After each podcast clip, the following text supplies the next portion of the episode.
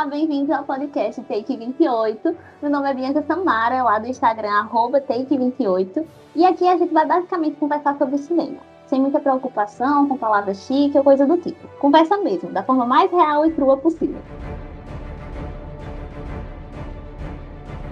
O tema do nosso primeiro episódio é nossas resoluções sobre o Oscar 2021. Quais filmes nós gostamos, quais nos decepcionaram, quais filmes ou atuações ou papéis em geral foram esnobados.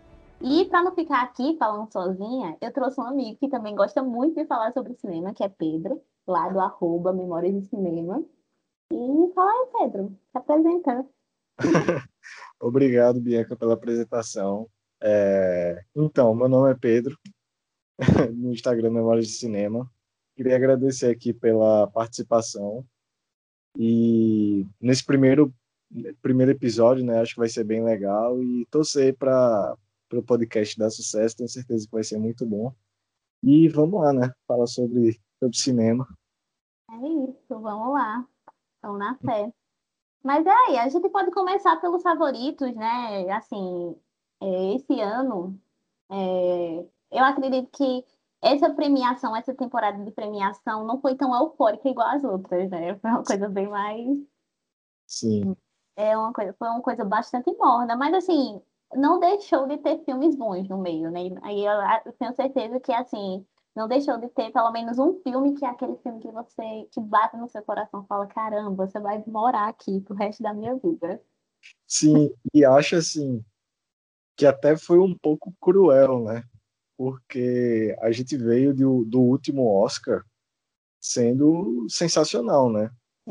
É, um, assim, você poderia pegar uns cinco filmes ali que tinham capacidade de ser é, vencedores, né? Então, acho que de qualquer forma esse Oscar seria um pouco abaixo, mas, mas sim, tem grandes filmes e a gente vai falar sobre eles agora, né? Pois é, foi uma, uma edição histórica, né, basicamente.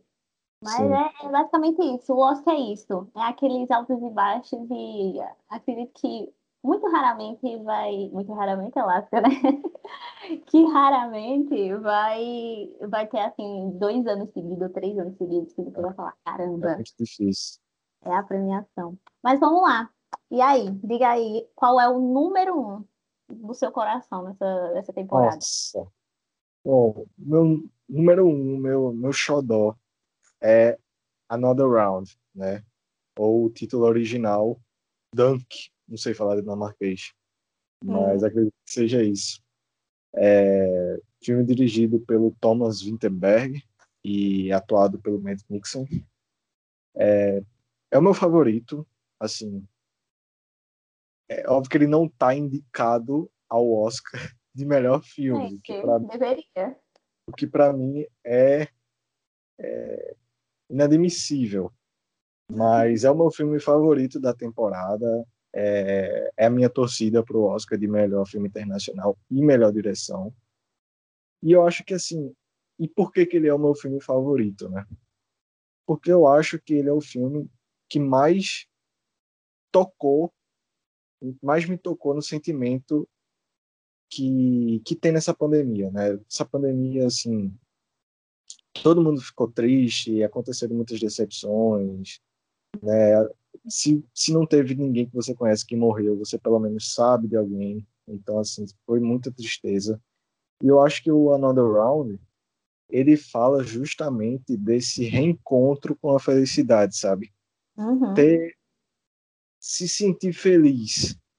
Óbvio que ele faz isso através de uma de uma teoria que, que não é confirmada, né, que é a teoria de você beber álcool e tudo mais. Então ele tem uma fantasia ali mas eu entendo completamente o que é que ele quer falar e qual o objetivo dele e assim aquilo me tocou é, profundamente sabe é o meu filme favorito e enfim eu amei muito Another Round é, espero que ganhe melhor filme estrangeiro não deve ganhar melhor direção né deve ser é. da Coisal e que a é. Coisal também fez um trabalho excelente é só uma opinião pessoal mesmo, que eu acho o Thomas Winterberg o, o melhor, mas, enfim, é um filme incrível. O que é que tu acha aí de, de Another Round? A nota, é, sim, eu concordo completamente contigo. É, dá para ver que, assim, eu acho muito interessante esses filmes que eles pegam uma, uma premissa e aí você consegue, sei lá, criar várias interpretações para isso, sabe? É interessante, porque, assim, eu não tinha parado é, para pensar nessa, dentro dessa ideia da pandemia e tudo mais. Mas o personagem do Mads, né, ele tá em busca de algo, ele, ele não aguenta mais aquela, aquela vida pacata que ele tem, aquela vida chata, né? Que é uma, uma rotina cansativa. E a gente pode, né, se assemelhar com a, com a rotina cansativa que a gente tem hoje. Ele tá querendo loucamente buscar algo que mude a sua vida, né? Então, eu concordo, é um filme fantástico, fantástico. Não Sim. entrou no meu top 5, ah. mas é um filme muito bom. É assim, é, eu queria que o Mads tivesse sido indicado pelo menos em melhor ator. Ah, é, merecia. Não, é, pois é. O Mads é incrível, né? Muito bom.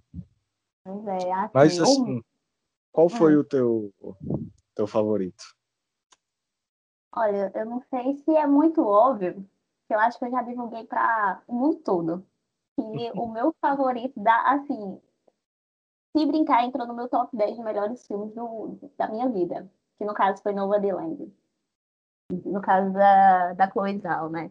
E, novamente, ele, ele tem essa mesma linha de raciocínio que Another Round tem. Que Sim, é, é a busca por algo, sabe? É a busca por um sentimento diferente daquele sentimento de, de tristeza, de, de eu ia falar calmaria, mas não é uma calmaria. Calmaria às vezes é bom, né? Eu acho que é, é. tristeza é. E, e, sei lá, chatice mesmo. É algo vida. meio melancólico, né? Isso, isso, exatamente. A melancolia, pronto, essa é uma palavra ótima. A melancolia que tem no Bodyland é uma coisa que me impactou, nossa, de um jeito muito forte. Porque ele não, essa, essa melancolia, ela não fica presa ao roteiro. Essa melancolia vai da atuação da, da Frances McDormand, vai da trilha sonora, vai da cinematografia, vai de tudo, da direção de arte, tudo, tudo, tudo. E é, acho que um ponto que o ponto que me impactou mesmo de verdade, é uma coisa que eu tenho a certeza absoluta, foi a naturalidade dessa melancolia. De uma coisa que os personagens que estavam ali ao redor, eles nem pareciam atores, sabe? De tão natural que as coisas saíam dele. E aí, eu acho que isso foi essencial para a construção do filme, porque a gente pega a personagem da Frances, né, a Fern, e ela não é uma pessoa de palavras, ela não é uma mulher de palavras, ela não vai se sentar e falar sobre a sua vida. Então, uhum. como é que a gente vai descobrir sobre a vida dela? Através dos outros personagens. E isso é incrível, cara. É incrível. Foi uma coisa que, assim, eu fiquei parada, assim, o filme acabou, acho que eu passei uns 10 minutos, assim, parada, falando, caramba, o que que eu acabei de assistir na minha frente? É, foi, foi assim, o... foda, todo respeito. Não, o Nomadland é, foi o meu segundo filme favorito, ah, é. né, dessa temporada, e concordo com tudo que tu falou. E principalmente algo que eu não tinha percebido, que Nomadland e Another Round, eles são muito semelhantes, né? Uhum. Sobre esse aspecto de se reencontrar. E isso que tu falou de dessa naturalidade, é, eu assistindo o filme, eu muitas vezes eu sentia que primeiro eu estava assistindo um documentário, sabe? Porque é muito real de fato. Sim. Segundo, eu me sentia que eu tava lá, sabe? Eu sentia uhum. que eu uhum. tava. Eu, era como se eu fosse um. É, assim, nossa, como é o nome daquela. Entre aspas aqui, só para. Qual o nome quando você tá em todos os lugares? Como se você fosse Deus, se você tivesse. Assim, Onipresente. Onipresente. Então vamos lá, vamos voltar. É real, real. É, é como se você tivesse onipresente, sabe? Você tá ali, uhum. de alguma forma, você tá vivendo aquela situação também. E pois é. Isso sobre a cinematografia, para mim é a melhor também. É, merece o prêmio de qualquer jeito, porque ele consegue ter tanto planos abertos belíssimos da natureza dos Estados Uhum. Unidos, como ter planos fechados que você consegue observar, assim, você consegue ver que está acontecendo algo com a personagem, sabe? Sim. Então, Nomadland é, é um filme brilhante, é o meu segundo filme favorito da, da premiação. E, e a atuação da Frances, para mim, é a melhor atuação Perfeita. atriz. Eu daria meu Oscar para ela. Certeza, cara. Filmaço, Nossa. Meu sonho é chegar domingo falar Frances McDormand, duas vezes vencedora do, do Oscar. Três. Três. Três? É, ela ganhou por Fargo, por três anúncios Fargo. Nossa. Ia ser tre- Ela É, ia pra história, né? Se ela, ela ia empatar com a Meryl Streep, né? Se eu não me engano. é, então, e é engraçado, agora que, que eu parei pra pensar, é, ela ganhou, o último Oscar dela foi por aquele Três Anúncios de um Crime, né? Acho que é Três Anúncios de um Crime. Hum. E, cara, eu odiei aquele filme. E é engraçado a diferença, sabe? A diferença, assim, disparada. Porque, assim, eu, eu concordei com o prêmio dela, ela merecia, mas o filme era péssimo. Era um E aí chega nessa premiação e, cara, se eu pudesse, eu fazia um altar assim em casa, colocava a, fo- a foto assim da Chloe Zhao de um lado, a foto da Frances McDormand do outro, porque foi daquele jeito.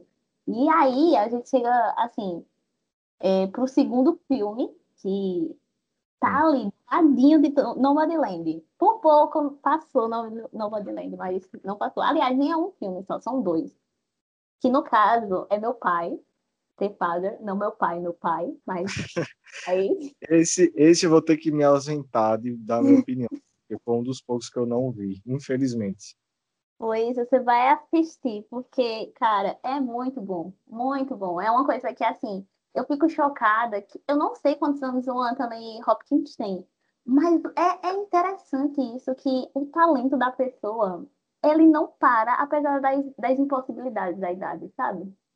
E o cara tá lá, parece que a atuação deixa ele, ele eu não quero falar jovem, mas deixa ele eterno, sabe? É uma coisa que ele, ele tomou conta daquele filme de um jeito que, que você fica dentro do filme junto com ele, sabe? Você passa a- as agonias que ele passa. E é, eu tava assim, antes de assistir, né? E demorou muito para sair no mundinho aí da internet e, e etc Os torrents. graças ao a distribuição merda que a Sonic Pictures Classic colocou, né, que fez com o filme, que isso é outro assunto, se eu me prolongar aqui vai ser complicado. Se você quer saber mais, tem post lá no, no Instagram em que eu detono a Sony por, pela distribu- disse que é uma distribuição e divulgação de merda que eles fizeram, e enfim. Mas antes do filme acontecer, eu, tava, eu ficava pensando, ah, mas será que é, vai ficar o Anthony Hopkins em melhor ator e a Olivia Colman em melhor atriz? Porque a gente não sabia, não fazia ideia de quem controlava o filme ou não, sabe? E quando a pessoa assiste o filme, a pessoa percebe que o filme é, é aquela coisa, 99% Anthony, Hop- Anthony Hopkins e 1% Olivia Colman. Não pelo, pela falta de talento, ela tá incrível lá. Mas o jeito que o o Anthony, ele ca- não carrega o filme, mas que ele é, comanda o filme é uma, uma coisa incrível, incrível, incrível. E por mais que ele não Eu- ganhe melhor ator, né? eu acho que dá pra dizer seguramente que o Anthony Hopkins é talvez um dos ma- maiores atores da história de Hollywood, né? Com certeza. É aquela coisa, eu sou jovem, né? Eu tenho 20 anos, mas assim, desde que eu me conheço como gente, eu vi esse cara na televisão ou em Sim. filme, assim. E era uma coisa que não importa se o filme é ruim, a atuação dele vai ser sempre muito boa. E isso é incrível, incrível, E eu incrível. vi aqui, ele tem 83 anos, tá? Caramba, velho. 83. 83. Eu queria, eu queria um filme dirigido pelo Clint Eastwood, escrito pelo Godard e atuado pelo Anthony Hopkins. Pode ter uma do David, não, David Lynch. Só os idosos. Pode ser. Vai ser muito... Mas é isso, eu, gost... eu queria muito que assim ele ganhasse o Oscar de melhor ator. A gente sabe que ele, que ele não vai ganhar, né? É, Quem não vai ganhar. É provavelmente o Chadwick Boseman, que também é assim, é super merecido. É, é aquela categoria que eu não vou ficar triste se o primeiro ter um ganhar. E aí, é, o outro filme que tá do ladinho de, de meu pai, The Father, eu não consigo falar meu pai, que dá vontade de rir. Fala The Father mesmo. The Father. É Judas e o, o Judas and the Black Messiah. Que, cara. Filmaço, hein? Que filme foi esse, cara? Nossa. Que Nossa. filme foi esse? Eu assisti hoje esse filme. Eu também. e, cara, foi um negócio assim, incrível, incrível, incrível. Eu, eu, eu, sabia que a gente, a gente já sabe, né, que o Daniel, o Daniel Kaluuya vai ganhar. É, esse é o mais fácil de todos. É. Sim. A, a já tá lá faz tempo, é. ó, com o nomezinho. Já tá dele. na casa dele, já. É, já, ele já tá lá, já fez a gravação do, do discurso. E é super merecido, né? Extremamente merecido. Eu só fico triste, que é uma coisa que, assim, eu anotei até aqui, que é, o que faz o Black Messiah, gente, eu esqueci o nome dele no filme, mas é o Kate Stanfield. Uhum. Ele também tá na categoria de melhor ator coadjuvante, né? É, Felizmente, né? É, infelizmente, ele não está recebendo a atenção que deveria, junto com o Daniel. Porque os dois estão, assim, impactantes no filme. Impactantes. É, tipo, eu não discordo da, do Daniel vencer o melhor ator coadjuvante. Eu acho que a, a, minha, o meu problema é que os dois são atores principais, né? Sim, pois é. Eles só foram botados ali para um pro, pro Daniel ganhar o Oscar, porque ele sabia que a concorrência contra o Chadwick na categoria principal ia ser muito difícil. É real. É, mas eles são é, atores principais, né? É, mas assim, o filme, o que eu gosto muito, eu gostei muito desse filme do, do Judas, é o quão pesado ele consegue ser é, no estilo, sabe? Você uhum. sente que é algo assim denso, sabe? Tanto pela cinematografia, tanto pela trilha sonora, a atuação é algo que você vê, você pensa, pô, esse filme é, é importante, sabe? Esse filme é imponente. Sim. Tá? Eu, eu, eu senti isso assim, 10 minutos de filme, eu já tava assim, caramba, esse filme é, é pesado, sabe? E é um, um pesado que não desrespeita. Porque uhum. eu não sei se existe, mas aconteceu que tem um, um, um curta indicado ao Oscar que se chama Two Distant Strangers. É da Netflix. E assim, a, a sinopse é que um cara negro, ele, passa todos os dias uma perseguição com um policial branco. Hum. Assim, eu não sei se é spoiler isso, não, não sei. Mas assim, ele acorda, ele faz, a, ele, ele acorda, faz as coisas normais, e aí quando ele sai da rua, ele encontra esse policial, e esse policial de, de alguma forma mata ele. E nisso ele volta pro começo do dia. Uhum. E aí, é, as mortes que são retratadas de uma forma extremamente gráfica é, são as mortes de, de, vários negros que morreram lá nos Estados Unidos, né, como por exemplo o George Floyd, a Breonna Taylor e etc. Só que de uma forma tão gráfica que o filme deixa de ter um, uma significação assim histórica, sabe? Um, uma, uma significação didática. E a ima assim, eu não vou dar spoiler, mas é, a finalização do curta é, um, um, é um, eles parece que eles pegaram tudo que eles tentaram falar e jogaram no lixo.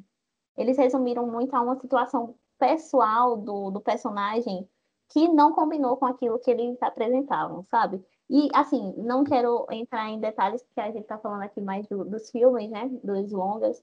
Mas, assim, só comparando essas duas, esses dois filmes, sabe? Que eles tentam, ele, os dois filmes têm o objetivo, né? De, de representar algo que, que é importante de ser debatido, mas somente um deles consegue fazer isso de uma forma é, de uma forma que deu certo, né? Mas aí, diga aí, seu segundo Não, filme. o Judas foi um dos meus filmes favoritos.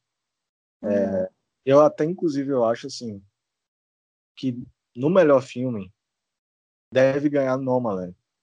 Mas eu acho Sim. que se não for Nomadland, ou vai para o Judas, que seria muito bom também, Sim. ou vai para o set de Chicago, que esse a gente já vai falar cara. a desgraça da temporada. Mas enfim, é uma das minhas apostas, sabe? Eu, eu apostaria assim, em Judas como segundo ou terceiro para vencer melhor filme. Então, o meu segundo filme favorito foi o próprio Noma, né? O primeiro foi Sim. Another Noma, e o terceiro foi Sound of Metal da, Hum, da Amazon, filmaço assim. Ele ele consegue é, tratar assim de um tema é, de uma maneira muito natural, sabe? As coisas vão acontecendo, não é forçado, sabe? Eu já, eu já vi muitos filmes que pegam esses temas assim e, e forçam, sabe? E, é, e, e tem um monte de clichê e tudo mais. No Sound of Metal isso não acontece, é tudo muito natural. E sem contar que tem o melhor trabalho de som da, da temporada, nossa, é fantástico. E tem é, duas atuações incríveis, né? Pois é. Então, assim, filmaço, filmaço mesmo, Sound of Metal. Eu não esperava nada desse filme, nada. Sim. E aí, até porque é da Amazon, a Amazon tem cada sabe? Então, assim, eu, eu fui assistir aquele filme com a expectativa zero. E aí acabei sendo muito surpreendido e, e ainda bem, filmaço, Sound of Metal. Sim, eu, eu concordo. É o próximo da minha lista. É, foi, foi um filme assim que, que eu também não dava nada pra ele. Eu demorei pra assistir ele. Porque a princípio eu olhei e eu falei, ok, é interessante, mas não o suficiente pra fazer, caramba, eu preciso assistir o mais rápido possível esse filme. E eu concordo contigo, nossa, a, a forma que, novamente, a gente se, de- se depara com a busca, né, de, de uma nova realidade. Sim, E dessa vez não, não foi muito por escolha dele, mas eh, novamente a gente está falando sobre uma adaptação. é, É uma coisa dele sair da, de uma realidade que ele estava confortável a vida dele toda, né, para ele acabar indo para um, pra um lugar escuro, basicamente. Escuro, acho que é, triste. escuro, é, escuro Esse- porque assim, se a vida dele era comandada pelo som, É. imagina você ficar sem ouvir nada, né? Então você fica no escuro, de certa forma. é muito triste, porque, tipo, é, eu fico imaginando, assim, a, a gente, seria muito pesado, eu, você, Hum. qualquer pessoa, perder a audição. Nossa. Principalmente alguém que é músico, sabe? Que trabalha com isso. E, e ainda mais ele que é, é metal, né? É uma música alta e tudo. Nossa, é muito pesado, é muito triste. O final do filme eu fiquei, caraca, velho. Pesado. Por exemplo, aquela cena, não é spoiler, mas a, a- é bem no começo mesmo, quando o médico fala que ele não pode se expor a barulhos altos. E aí, Uhum. do mesmo jeito, ele vai pro show. E ele não Sim. consegue terminar o show. Porque tá aquele, aquele zumbido. É, é muito pesado, muito pesado. Mas, fa- é, finalizando essa parte dos nossos favoritos, né, dos filmes que nos deixaram bem e os filmes que nos deixaram mal. De ódio, de, de Ah. raiva. ruim. Vai, comece. Eu sei que você estava esperando esse momento. Vai, comece. Pelo amor de Ah, Deus, vamos falar de Os Sete de Chicago. Essa é a bomba da temporada, assim. Que filme ruim. Eu assisti esse filme quando lançou na Netflix. E assim, esse filme tava com muito marketing. É, Uhum. Já antes de sair, já estavam dizendo que esse filme ia pro Oscar. Eu falei, porra, esse filme deve ser incrível, né? Uma obra de arte. Aí eu começo a assistir aquele filme. Primeiro que eu assisti dividido, eu não consegui assistir ele no mesmo dia, Impossível. porque é um saco. E é, esse filme tem tanto defeito que merecia um podcast só pra isso. Mas Será que vem algumas aí? coisas, algumas coisas é, que são mais grotescas no filme são, primeiro, a superficialidade e o clichê. Isso, isso aqui a gente está elogiando de Nomadland, de Another Round, de Sound of Metal, que consegue tratar as coisas com naturalidade, com verdade. Aqui é tudo mentira. É, é sabe, parece. Parece que é que eu tô vendo. O que é que eu senti assistindo é, os sets de Chicago? Eu senti o seguinte: ah, esse é o momento para fazer graça. Esse é o momento para o pessoal aplaudir. Uhum. Esse é o momento para você cortar e postar no seu Instagram. Esse é o momento do discurso. Aí, quando tem o discurso, tem aquela musiquinha emocionante. Ai, aí, quando, aí, quando tem a piada, tem a musiquinha da piada. Sabe? É tanta coisa forçada que. Nossa, é o pior filme, assim, disparado. Eu acho que eu dei nota 3,5 para esse filme de 0 a 10. Ah, tá. Já ia falar, nossa. Já pensei Três já e meio de falei, meu Deus. cara, Não. 3,5 de 10, porque é muito ruim. Eu não daria nenhuma indicação para esse filme. Enfim. E é disparado a minha maior decepção desse Oscar. Nossa, assim, eu concordo. Eu não consegui terminar o filme, eu já, já digo isso aqui. Eu Você fez tentei, certo. Eu tentei, cara, eu juro por Deus que eu tentei, mas não descia de jeito nenhum. Não descia. Parecia que eu tava vendo, sei lá, um. um- não sei, cara, eu não sei. Eu nunca vi uma coisa tão ruim igual a essa. É, é muito ruim, muito ruim, muito ruim mesmo. E, cara, assim, foi realmente os que me dece- decepcionaram, sabe? Mas porque eu não tava dando nada pra esse filme.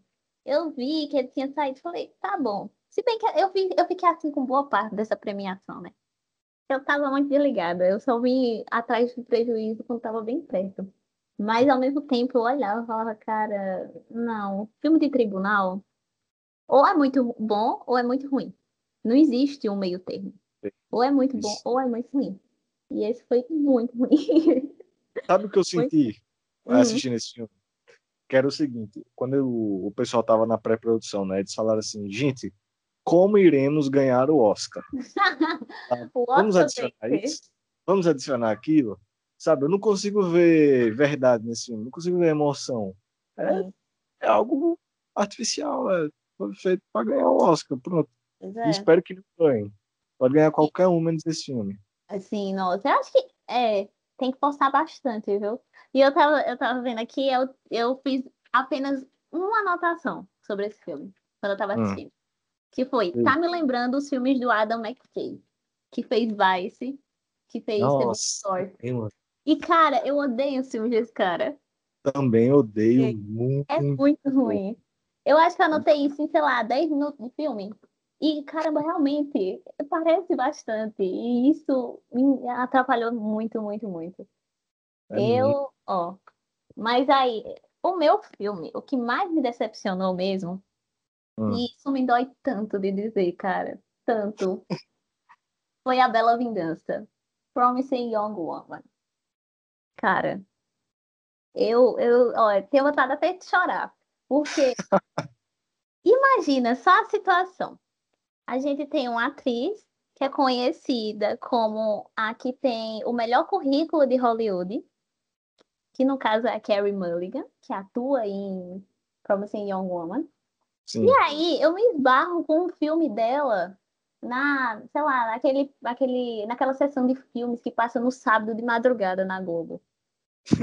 Tava passando Education, que é um filme muito bom. Eu olhei e falei, caramba, essa atriz, gostei bastante dela, 2014. Desde 2014 até 2021, acompanhando essa bendita. Sempre lançando filme bom. Porque, assim, ela lança filme bom, viu? Até Promising Young Woman, né? E aí ela chega em 2019, 2018, 2019 com Wildlife, um filme bom pra cacete, bom pra cacete, junto com Jake Gyllenhaal, que é perfeito pra ser indicado ao Oscar. Não é indicado ao Oscar. Chega em 2021 com um filme completamente Qual palavra descrever esse filme? Bizarro. Bizarro. E, cara, ela ganha uma indicação ao Oscar. E tá E- como e- favorita, hein? E tá como favorita. Eu não sei como me sentir nesse exato momento. Eu não sei. Se ela ganhar, eu não sei se eu vou ficar feliz ou se eu vou ficar triste. Eu vou pegar esse Oscar e fingir que foi pro Wildlife. Mas Fingir. vamos lá. Por que, que você não gostou? Cara, veja, a gente já começa pela, pela a, a publicidade que ele teve antes do filme, antes do filme ser lançado, né?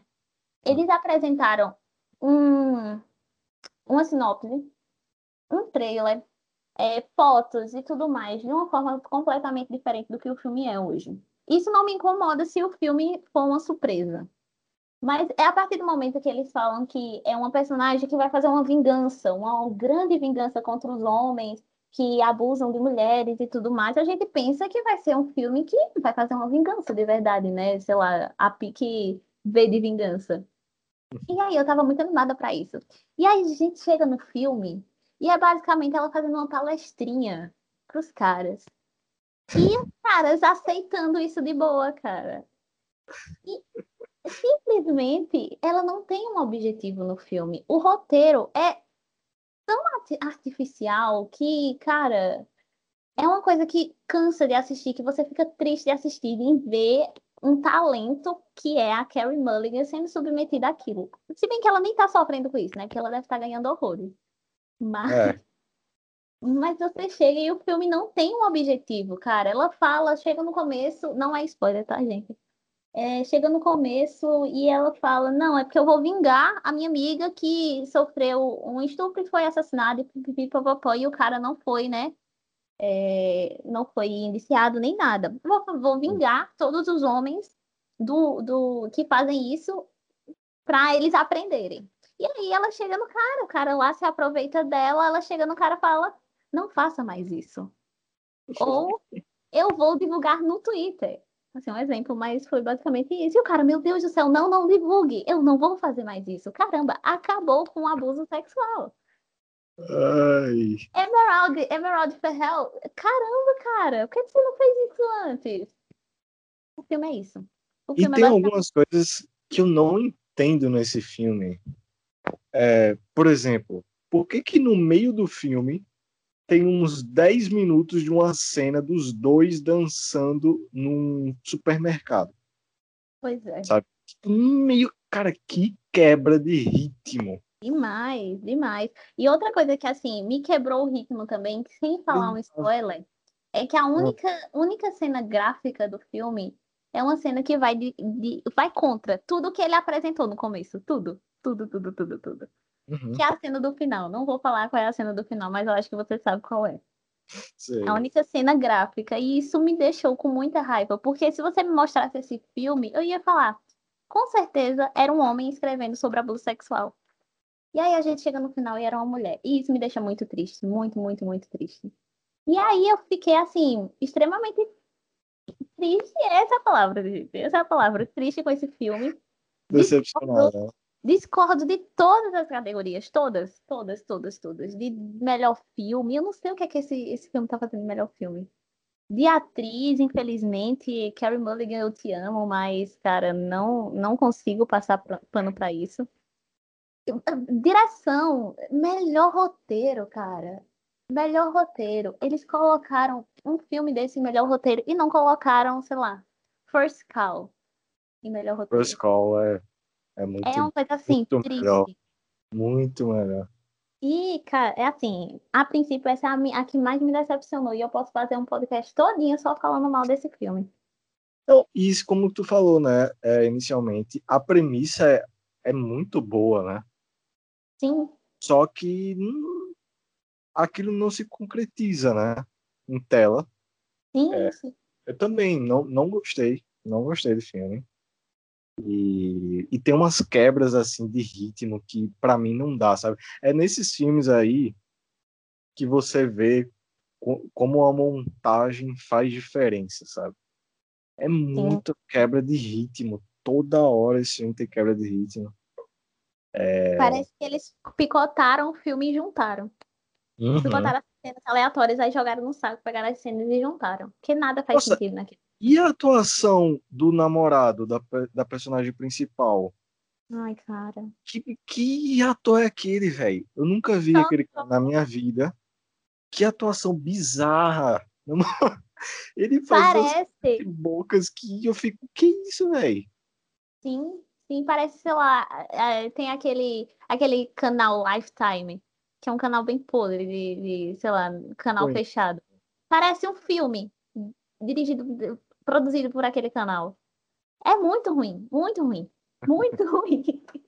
E isso me deixou muito triste, porque eu tava acompanhando desde o começo, eu tava, assim, ansiosa, porque falei, nossa, finalmente a Carrie vai ganhar o Oscar. Eu não sei por que eu falei isso, porque ela vai ganhar o Oscar Ela agora. vai ganhar, hein? Ela vai ganhar. Eu tô ainda torcendo aqui que seja da Frances, mas a gente aceita, né? Fazer o quê?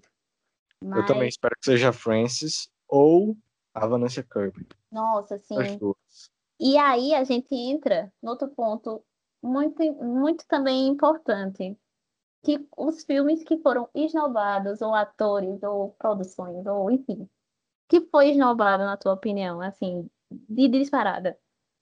Olha, eu pensei em falar de alguns filmes que foram esnobados em algumas categorias. Hum, Tipo Another Round, que não foi indicado a melhor é, filme.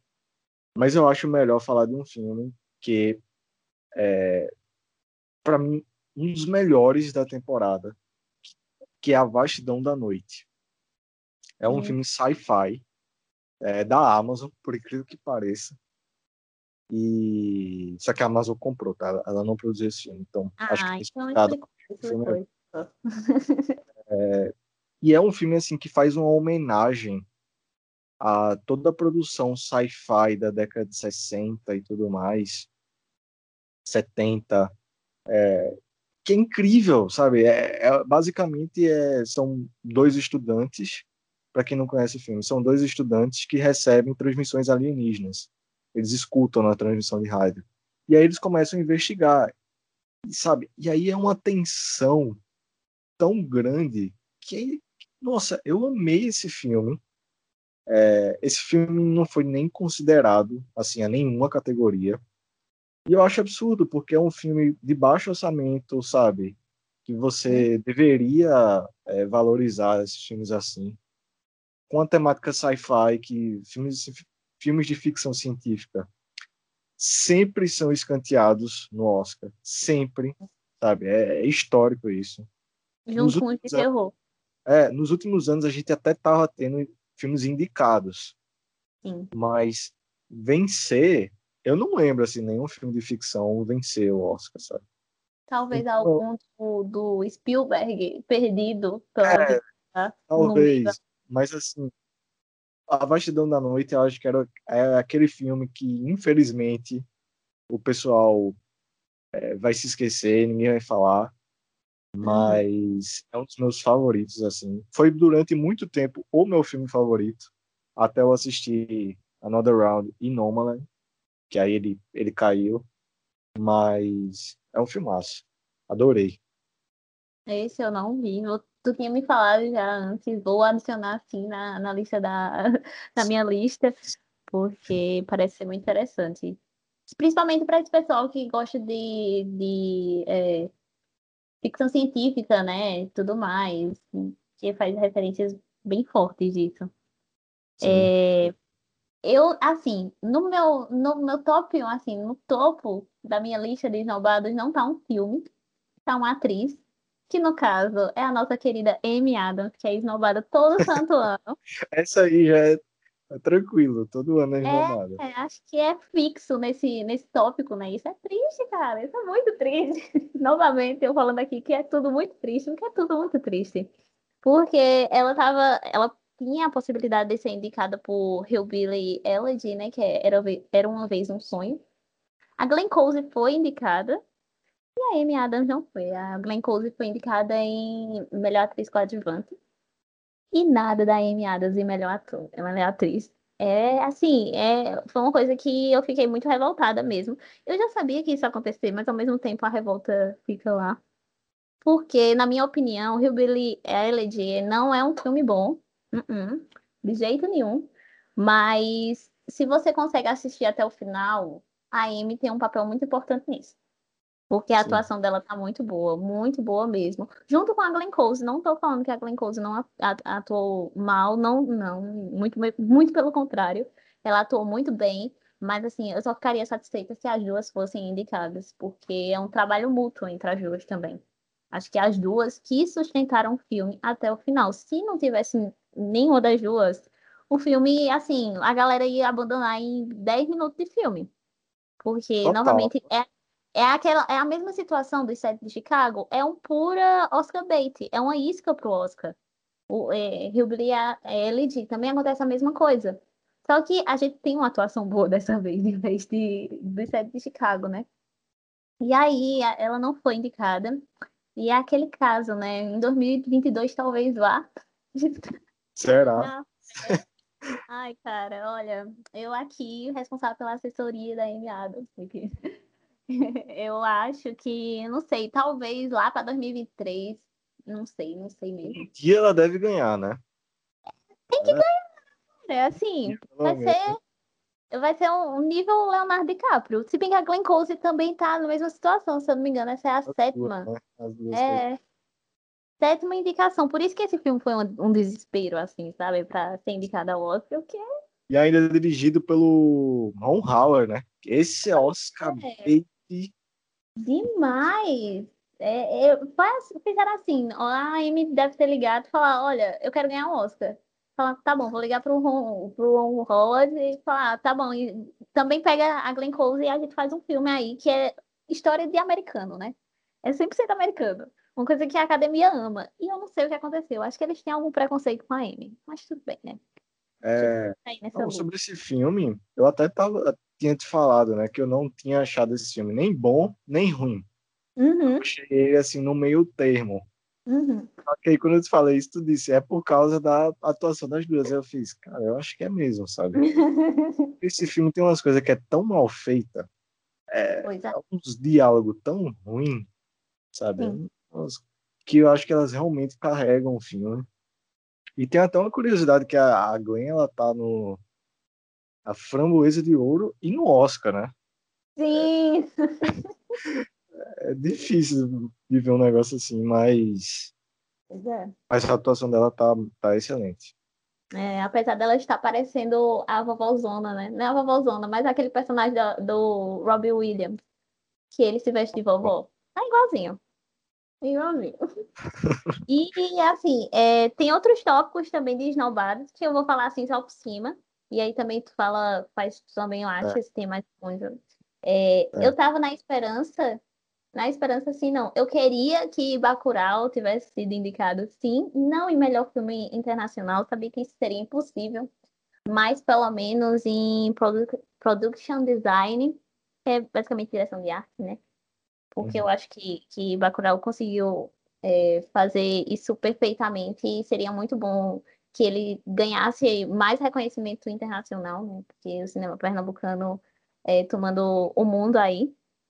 E aí também falando sobre o Brasil, é, também gostei bastante do documentário que estava é, representando o Brasil, né, no Oscar, que no caso foi Babenco, dirigido por Bárbara Paz, que é uma atriz muito famosa aqui no Brasil. Sim. E o filme, assim, o documentário é incrível, é de uma forma muito sensitiva, uma forma muito pessoal, é lindo, lindo, lindo, mas mesmo assim, não passou. E assim, é... o último ponto, que na minha opinião é o que mais me afetou também, é que a Elizabeth Moss, ela é ela está se tornando uma das maiores esnobadas junto com a Amy Adams, junto com a Glenn Close. Hum. E é, é assim, ela fez é, O Homem Invisível, né? E também fez Shirley, que é um filme, assim, é um filme que a gente pode chamar de indie, em que é, ela é uma escritora, uma autora de livros de terror, e aí é, ela começa a ter inspirações depois que um casal se muda para sua casa.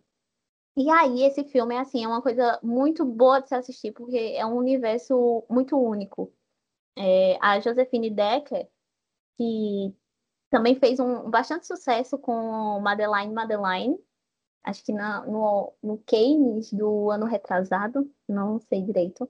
Ela gosta muito de fazer essa, essa brincadeira entre o surrealismo e entre a realidade, entre o sonho, entre é, o delírio e o sonambulismo, essas coisas assim. Ela consegue captar todos as, é, os pontos técnicos junto a essa, a essa proposta. E isso aconteceu em Shirley. E aí a gente tem a Elizabeth Moss, que é perfeita para esse tipo de filme.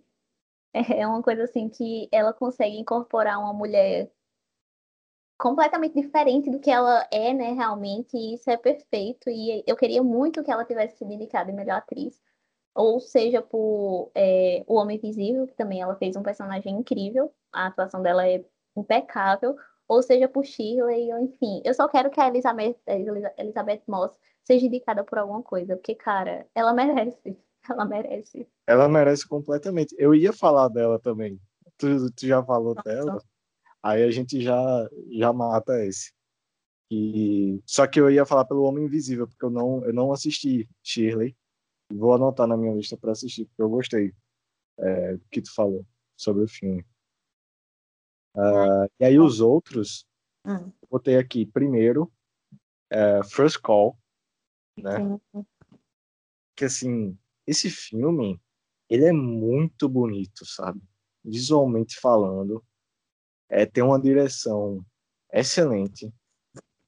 É, o meu problema com o filme é que ele é, ele é muito lento, sabe? Mas Sim. em termos de direção, direção de arte, fotografia, ele merecia o reconhecimento. Principalmente, acho que direção de arte, sabe? Porque ele é um filme de western que não tem nada de western, Sim. sabe? Nada de western na mitologia, porque se você for pegar historicamente, ele é muito verdadeiro. Então, ele merecia esse reconhecimento uh, total, First Call.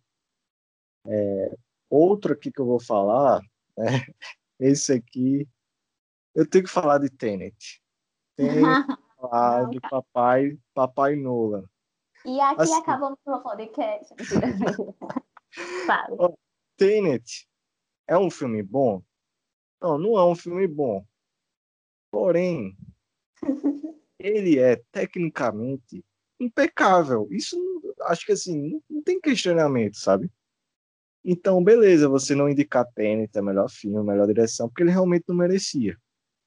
Mas trilha sonora, é, trabalho de som, é, fotografia, é incrível, sabe? Tem uma cena de Tenet, eu não vou dar muito spoiler, mas tem uma cena de Tenet que acontece no meio do filme, uma cena de carro, que é uma das cenas assim que eu fiquei pensando, como é possível uma uhum. cena daquela ter sido feita? Porque é insano, sabe?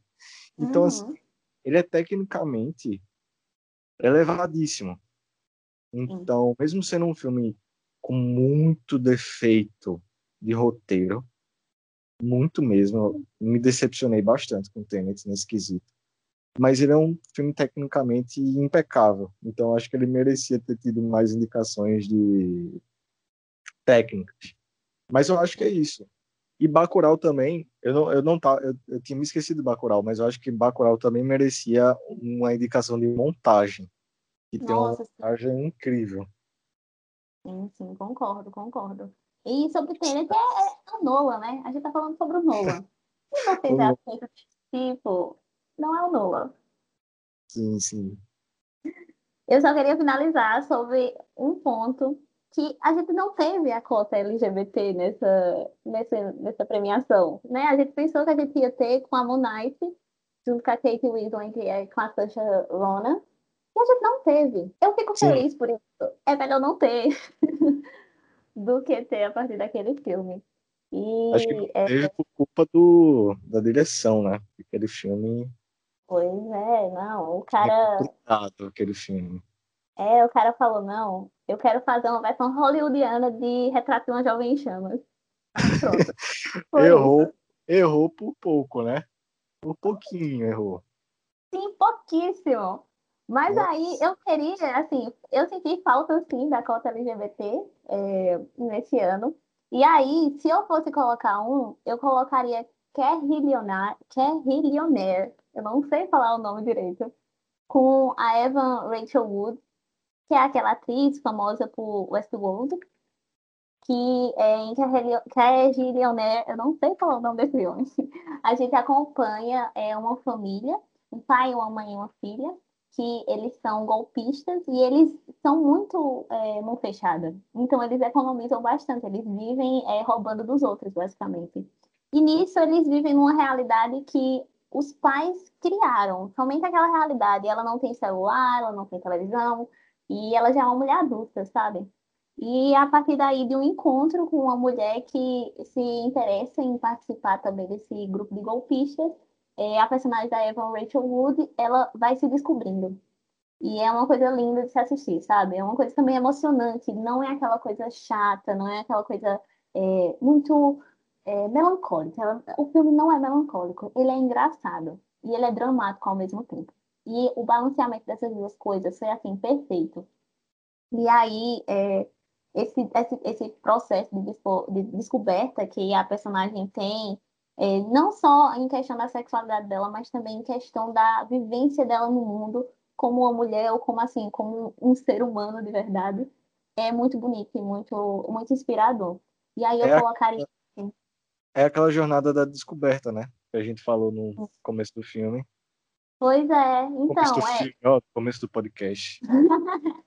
pois é, e aí seguir essa mesma lógica e mesmo assim passou direto eu entendo também que não é um filme tão famoso igual os outros, né? Que não teve uma divulgação. Eu, a gente eu não sabe conhecia, que... eu não conhecia esse filme. É, a gente sabe que o Oscar é divulgação. Não importa Sim, total. total. É divulgação. Você precisa da divulgação para é, conseguir que o filme ganhe alguma coisa. Que eu não faço a mínima ideia como o The Father conseguiu, é, acho que foi seis indicações eu não sei como é que eles conseguiram isso. Porque a acho divulgação... que The Father foi pelo nome do Anthony Hopkins, né? Eu acho que ele carregou aqui. Pois é, então. E até da Olivia também, né? Porque ela ganhou em 2019. Então, assim, foi basicamente isso. É, a gente falou aqui sobre vários filmes e é, eu acho que Pedro concorda comigo que não foi um ano muito emocionante igual os outros. É. Mas é, teve seus bons filmes, teve seus filmes ruins, teve seus filmes que ficaram de fora. E é isso, é cada temporada de, de premiação é basicamente isso, né? A, ou a lista da gente de favoritos aumenta, ou é a lista de, de é, decepcionantes que aumentam. E aí a gente vai seguindo a vida, vai assistindo filmes, que é uma coisa que eu particularmente gosto muito, acho que também Pedro gosta. Né? Também, pode me botar na lista. E é basicamente isso. E quer fazer mais algum comentário, Pedro? Não, eu só queria falar que, tipo, esse Oscar teve, de fato, a qualidade menor, mas muito por causa também né, da realidade né, que a gente está vivendo, nessa triste realidade, Que teve vários filmes que foram adiados. É, filme do Wes Anderson mesmo, que ia, ia lançar, acho que muito provavelmente ele estaria na premiação. Nossa, é, é, enfim, tinha o rumor que ia ter o filme do Del Toro, tantos outros. Nossa, real, tinha me esquecido então, então, assim, é, muito provavelmente o ano que vem vai ser melhor. Mas, de qualquer forma, a gente teve grandes filmes, grandes obras. Gente falou um pouco aqui deles e, e foi muito bom o, o papo. Gostei bastante. Obrigado pela, Ai. pelo convite. É isso, é isso. Eu gosto muito de conversar e essa conversa é muito boa. E se a gente pudesse, a gente passava horas e horas aqui falando sobre. Mas é, vai ter mais episódios aí também, né? Espero eu. Se esse der certo, a gente faz outros. Se não der certo, a gente também faz outros. É, a gente tá fazendo aqui por, por amor, né? Por, por amor e paixão pela sétima arte. E, e é isso. E é isso. É, se você assistiu até agora, me manda no privado, Amy Adams, vencedora do Oscar em 2022. tá, porque, né, aquela coisa, se muita gente falar, talvez aconteça. Uhum. Oscar por desencantada. Mas é, é isso, você ouviu até aqui, muito obrigada, é muito importante para mim, também para Pedro, para to todo mundo que, que gosta de, de fazer é, que faz o que gosta, né, na verdade.